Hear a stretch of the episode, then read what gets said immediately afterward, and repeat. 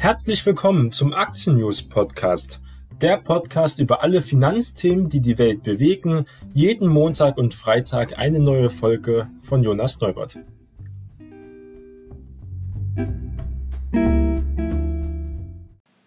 Guten Morgen und herzlich willkommen zu Aktien News. Heute ist Montag, der 1. März. Wir starten also frisch in einen neuen Monat und in eine neue Börsenwoche. Die zuletzt spürbare Volatilität am deutschen Aktienmarkt, aber auch weltweit, dürfte sich auch in dieser Woche weiter fortsetzen. Die Höhenangst der Anleger könnte dabei dem DAX auch in der neuen Woche nahe seines Rekordhochs das Leben sehr schwer machen. Die Inflationsangst und der mit ihr verbundene Anstieg der Anleiherenditen dürfte weiter für Unsicherheit sorgen, glauben viele Marktbeobachter. Und deswegen folgt jetzt ein Wochenausblick. Weitere Rückschläge gelten damit also als nicht ausgeschlossen. Nach unten könnte der Leitindex aber auch abgesichert sein davon, dass Anleger auf einem reduzierten Niveau schnell wieder frisches Geld ins Spiel bringen, also den Dip, das nach unten gegangene Kursniveau, sofort kaufen. Geprägt von Zinsangst fuhr der DAX im Laufe der Woche ein Minus von 1,5% ein und ging am vergangenen Freitag beim Stand von 13.786 Punkten aus dem Handel. Für den Februar brachte er aber dennoch einen Zugewinn von ganzen 2,6% über die Ziellinie. Geprägt war der Monat von einem Hin und Her unweit der 14.000 Punkte. Und was hatte denn Freitag noch alles so passiert? Also die Aktienmärkte haben ja wirklich in der vergangenen Börsenwoche voller Höhen und Tiefen hinter sich. Und heftige Schwankungen begleiten ja auch die letzten Handelstage der Woche, besonders am vergangenen Freitag ging es nochmal heiß her und es war vielleicht eine notwendige Konsolidierung. Laut den Hellerbar-Experten Markus Reinwand findet derzeit an den Börsen auch eine notwendige Konsolidierung statt. Inflationsängste dienten dafür als Begründung, ein wenig das Geld aus dem Markt zu ziehen, auch Gewinne mitzunehmen seien aber eigentlich noch gar kein Problem, solange sie die Notenbanken nicht zu einer Abkehr von ihrer ultralockeren Geldpolitik bewegen. Dafür gäbe es derzeit aber keine Signale, also sollte man doch diese Konsolidierung nutzen, um weiter seine Position auszubauen. Für eine Erholung von sehr schwachen Handelsauftakt hier im deutschen Handel hat es ja auch geschafft, dass das EZB-Direktoriumsmitglied Isabel Schnabel gesagt hat, dass hier auch weitere Unterstützung der Wirtschaft durch die Zentralbank eindeutig passieren werden. Und falls dies durch stark steigende Kapitalmarktzinsen notwendig wird, dann macht es die EZB auch. Also man sieht auch, die Notenbanken stehen ganz klar hinter den Märkten und das hat am Freitag zum Beispiel noch ein bisschen Schub gegeben. Die GameStop-Aktie schlägt auch weiter Kapriolen. Unterdessen hielt hier die GameStop-Saga die Anleger in New York und weltweit weiter wirklich in Atem. Die Aktien des Videospielehändlers stiegen zunächst um mehr als 25 Prozent. Anders als im Januar, als Kleinanleger mit konzentrierten Käufen Hedgefonds zur Auflösung ihrer Wetten auf einen Kursverfall der Papiere zwangen, hatten Marktteilnehmer keine richtige Erklärung für den Kurssprung. Im Handelsverlauf brachen die Papiere dann aber um mehr als 20 Prozent ein und standen bei 86 Dollar. Man muss davor sagen, GameStop stand auch noch vorletzte Woche bei 40 Dollar etwa, also hat sich wieder um 100 Prozent verdoppelt. Auf jeden Fall eine extreme Spekulation. Es werden verschiedene Theorien rangezogen. GameStop hat einen neuen Finanzchef, der alte ist zurückgetreten. Es gibt kryptische Nachrichten von Miteinteilseignern ähm, zum Beispiel. Aber man muss auch ganz klar sagen, die Shortquote im GameStop ist nochmal extrem hoch. Wir haben das Wall Street Bet Forum, ja, viele Kleinanleger, die hier einfach mit Geld extrem spekulieren und das kann immer wieder solche Kursausschläge nach oben und nach unten auswirken. Das ist also ein reiner Zock, das ist wirklich das Casino.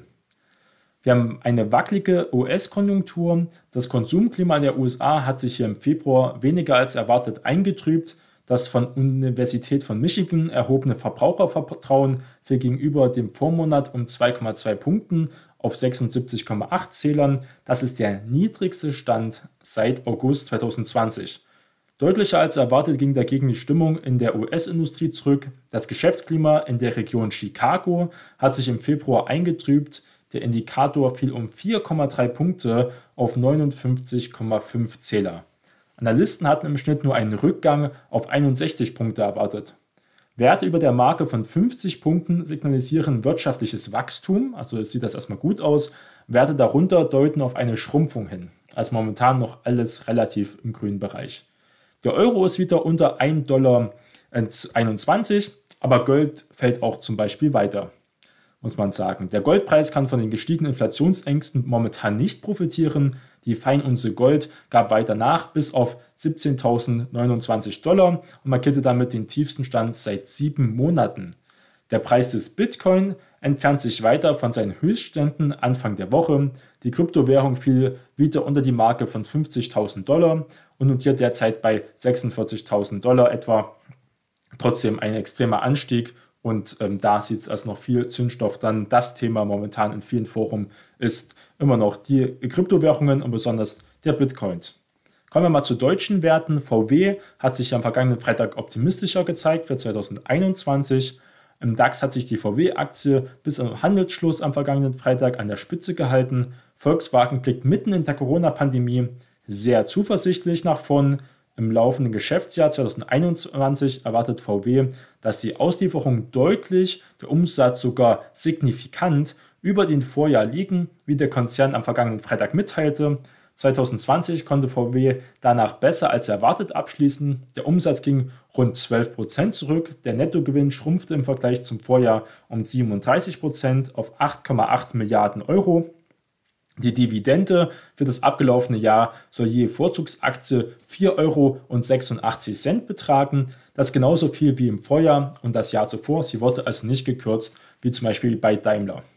Also hier gute Zeichen, auch starker Kursverlauf muss man sagen. VW Vorzugsaktie ist hier wieder bei 173 Euro angelangt.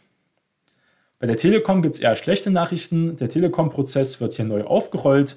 Mehr als 20 Jahre nach dem dritten Börsengang der Deutschen Telekom AG im Jahr 2000 zur Dotcom-Blase muss der zugehörige Anlegerschutzprozess noch einmal aufgerollt werden. Der Bundesgerichtshof hat den Musterentscheid des Oberlandesgerichts Frankfurt erneut in Teilen aufgehoben und zur Neuverhandlung zurückverwiesen.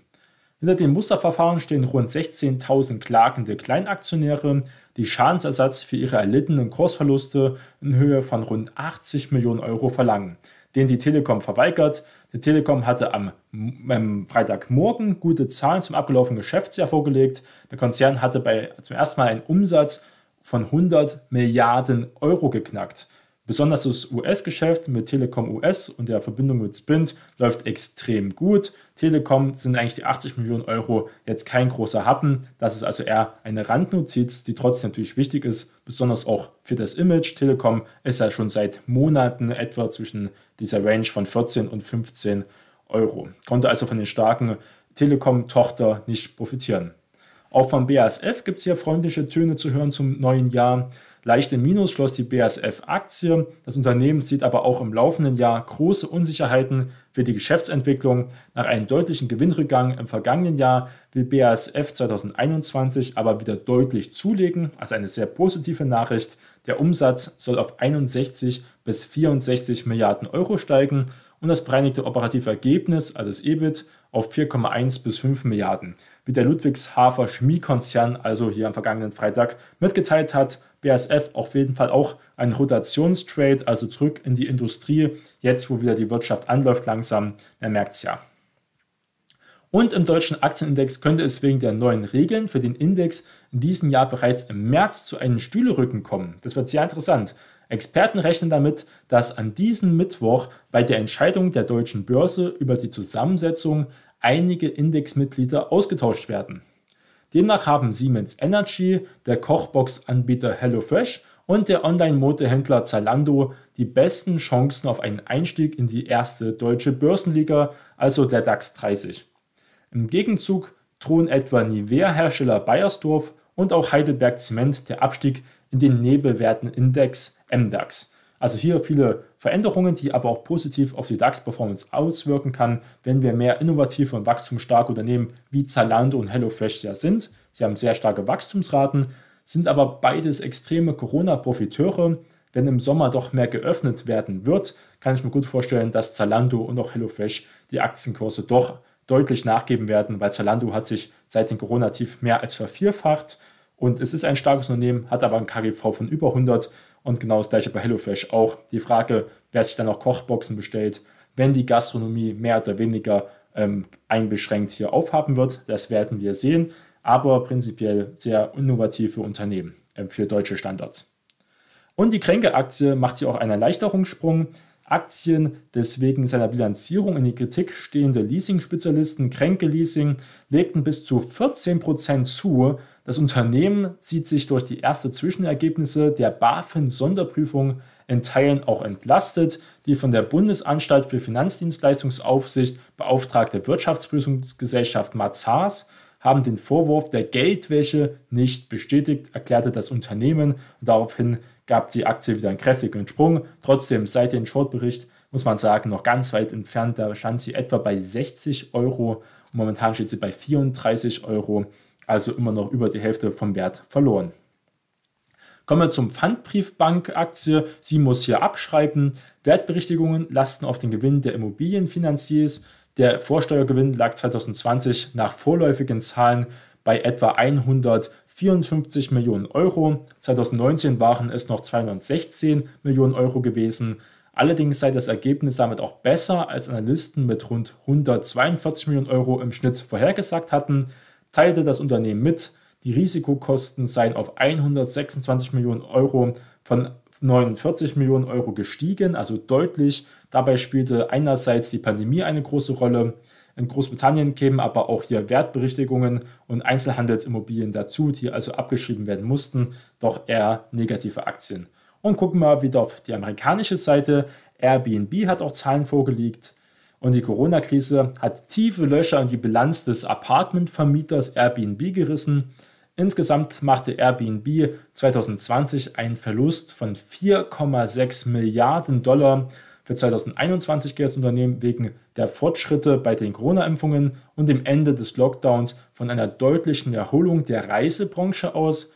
Airbnb ist nach eigenen Angaben voll darauf konzentriert, sich für diesen Aufschwung vorzubereiten. Die Anleger hatten Schlimmeres befürchtet. Die Aktie hob um 10% ab. Airbnb ist stark aufgestellt, muss man sagen, hat nicht so viel verloren, wie erwartet war. Es war ein Verlust, der erwartet worden auf jeden Fall. Aber die Bewertung ist extrem hoch. Es ist aber ein Plattformunternehmen, eine der wenigen großen, die vorher noch nicht an der Börse war. Und seit dem Börsengang konnte es auch fast über 30 Prozent jetzt schon zulegen. Also ein, auf jeden Fall ein Anlegerliebling, was man auch versteht, wenn man selbst Airbnb nutzt. Die Frage ist, ob Airbnb auch wirklich in diese Bewertung reinwachsen kann. Aber jetzt so ein Play, wenn wirklich die Beschränkungen aufgehoben werden und wieder mehr Leute in Urlaub reisen. Man sieht es ja schon in England, dass die Flüge teilweise vollkommen ausgebucht sind, die fliegen dann wäre das auf jeden Fall eine Möglichkeit, davon zu partizipieren, von diesem Boom. Gucken wir mal jetzt nochmal zum DAX zurück. Seit drei Wochen schon bestimmt hier ein Tauziehen zwischen Bullen und Bären das Geschehen. Zuletzt mit Vorteilen für die Pessimisten, also für die Bären. Höhere Marktzinsen werden also allmählich zur Belastung. Zuvor der, der DAX ein neues Rekordhoch bei 14.169 Zählern markiert. Das Tief der jüngsten Konsolidierung loderte er anschließend bei 13.664 Punkten aus. Ein klarer Trend ist also hier eine Fehlanzeige, sind immer noch in so einer Zwischenrange. Diverse Charttechniker sehen den DAX eher perspektivisch immer noch im grünen Bereich. Laut Martin Utschneider von der Privatbank Donner und Räuche müssen zwar weitere kurzfristige Korrekturen ins Kalkül gezogen werden, der mittelfristige charttechnische Trend ist erst ab Notierungen unterhalb der 13.500 Punkte gefährdet. So jedenfalls der Experten. Wenn man hier auf die Charttechnik vertrauen möchte, kann man sich also diese 13.500 Punkte merken. Erst wenn der DAX unter diese Schwelle oder sogar unter die 13.400 Punkte fällt und dann nicht wieder schnell nach oben ausschlägt, wäre dies laut seinen Kollegen Andreas Büchler vom Indexradar ein echtes Warnsignal. Zuletzt habe es sich gezeigt, dass Investoren ein Preisniveau unter 13.700 Punkten als eine gute Kaufgelegenheit wahrnehmen. Zweimal hätte sich der DAX zuletzt knapp unter dieser Marke auch relativ schnell stabilisiert. Und wir haben wieder von Jerome Powell eine Rede im Fokus am kommenden Donnerstag wird der Fed-Chef Jerome Powell eine weitere Rede halten und könnte dabei möglicherweise die Sorge der Anleger vor einer steigenden Inflation wieder beschwichtigen. Erst am vergangenen Mittwoch hatte das Börsenbarometer nach dem Beruhigungsversuch von Powell zur Geldpolitik ein neues Rekordhoch erreicht. Also seine Wirkungen sind ganz klar und die Fed ist immer noch sehr machtvoll, auch wenn sie schon viel Pulver verschossen hat aber Jerome hat auch gesagt, er hat noch genug Pulver, um hier die Märkte zu stabilisieren. Zudem dürfte auch in der kommenden Woche weitere Konjunkturdaten Einfluss auf die Kursentwicklung nehmen. So stehen am kommenden Dienstag die Arbeitslosenzahlen für Februar in Deutschland auf dem Plan und am Freitag wird es richtig interessant. Da werden wir nämlich Daten zum Auftragseingang der deutschen Industrie im Januar sowie auch Arbeitsmarktdaten für Februar aus den USA erwarten. In der kommenden Woche setzt sich zudem die Berichtssaison fort, während hier am Montag mit Jahreszahlen der Global Fashion Group sowie den Q4-Ergebnissen des Videokonferenzen-Softwareanbieters Zoom Video Communication noch recht ruhig startet, gibt es aber dann am morgigen Dienstag bereits einen Vorgeschmack auf den kommenden Donnerstag. So werden am zweiten Handelstag der Woche die Jahreszahlen des Kochboxenversenders HelloFresh, des Autovermieters Sixt und des Gabelstaplers Herstellers Kion sowie der Schweizer Schokoladenherstellers Lind und Sprüngli veröffentlicht. Und am Donnerstag legen zudem die DAX-Konzerne Henkel, aber auch die Lufthansa, Merck und Vonovia Zahlen zum abgelaufenen Geschäftsjahr vor. So, außerdem präsentieren Trägerwerk, Evonik, Pro7 Sat1, Scheffler und auch Uniper Jahreszahlen.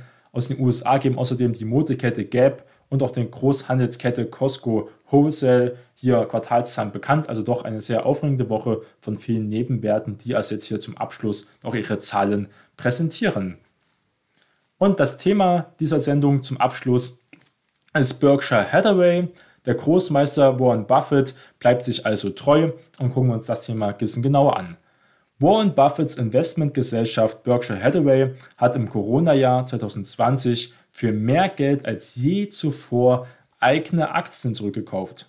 Insgesamt gab das Konglomerat 24,7 Milliarden Dollar für eigene Aktien aus wie aus der Berkshire Hathaway am vergangenen Samstag veröffentlichten Jahresbericht auch hervorging. Im vierten Quartal steckte die Holding des 90-jährigen Star-Investors 9 Milliarden Dollar in eigene Anteilsscheine. Das entsprach fast exakt dem Rekordvolumen aus dem vorherigen Vierteljahr. Den Nettogewinn konnte Berkshire Hathaway zum Jahresende auch kräftig steigern, also sehr solide Zahlen. Während viele andere Unternehmen ihre Aktienrückkäufe wegen knapperer Mittel in der Corona-Pandemie ja einschränkten, startet Buffett in der Krise erst so richtig durch. Angesichts der enormen Geldreserven, auf denen Berkshire Hathaway sitzt, ist allerdings auch keinerlei Zurückhaltung nötig. Zum Jahresende verfügt das Konglomerat über liquide Mittel von 168,3 Milliarden Dollar. Im Schlussquartal sank der Cashbestand um rund 5%, also schon deutlich. Buffett hat nie einen Hehl daraus gemacht, dass er lieber in Beteiligungen investieren würde als in Aktienrückkäufe, aber er findet momentan keine geeigneten Übernahmeziele, nicht zu seinen Konditionen, nicht wie damals zum Beispiel in der Finanzkrise. Berkshire steigert hier den Nettogewinn im vierten Quartal um 23% auf 35,8 Milliarden Dollar. Im Gesamtjahr sank das Ergebnis um fast die Hälfte, also auf 42,5 Milliarden Dollar da seit einer Umstellung der Buchhaltungsregelung auch unrealisierte Investmentgewinne, aber auch Investmentverluste ausgewiesen werden müssen, sagt dies jedoch auch wenig über das tatsächliche Geschäft aus. Neben den Quartals- und Jahreszahlen veröffentlichte Buffett auch seinen an den Finanzmärkten stets mit Spannung erwartenden Brief an die Aktionäre.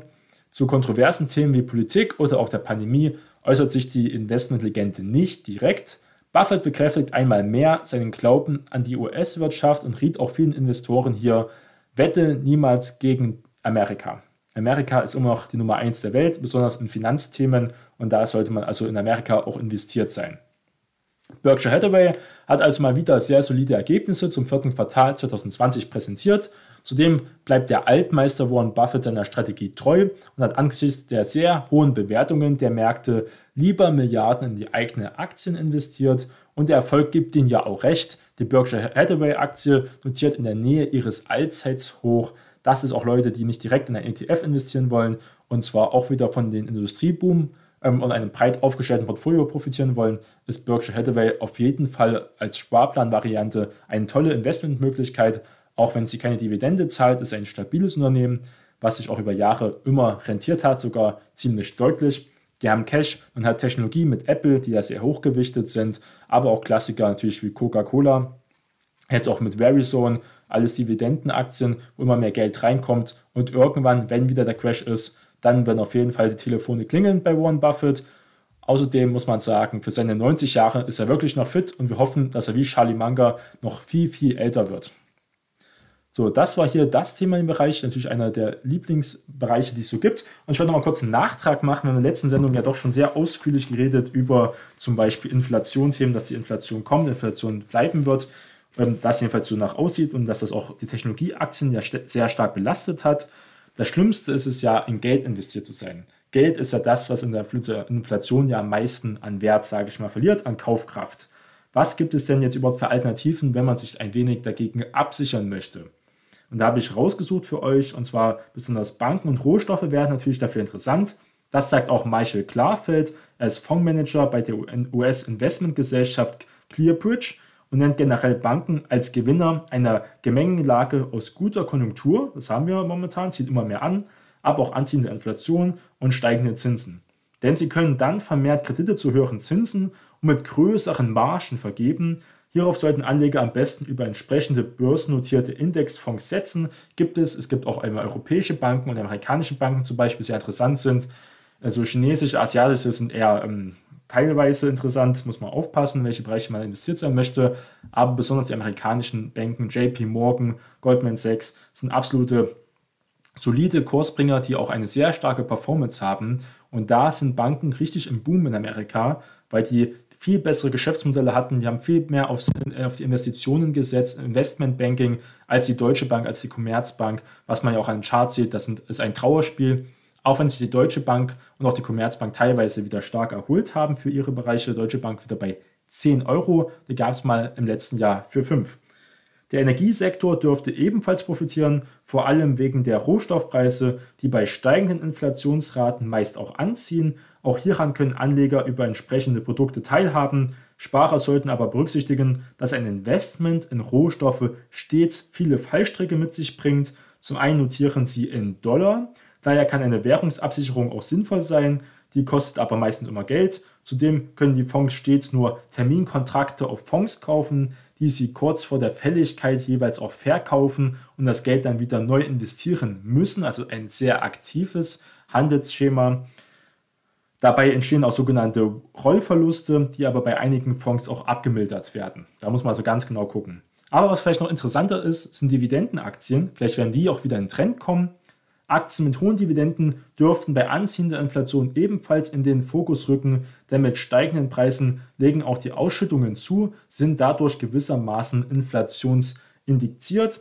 Und auf die dividendenstarke Firmen zu setzen, gibt es natürlich ebenfalls entsprechende ETFs.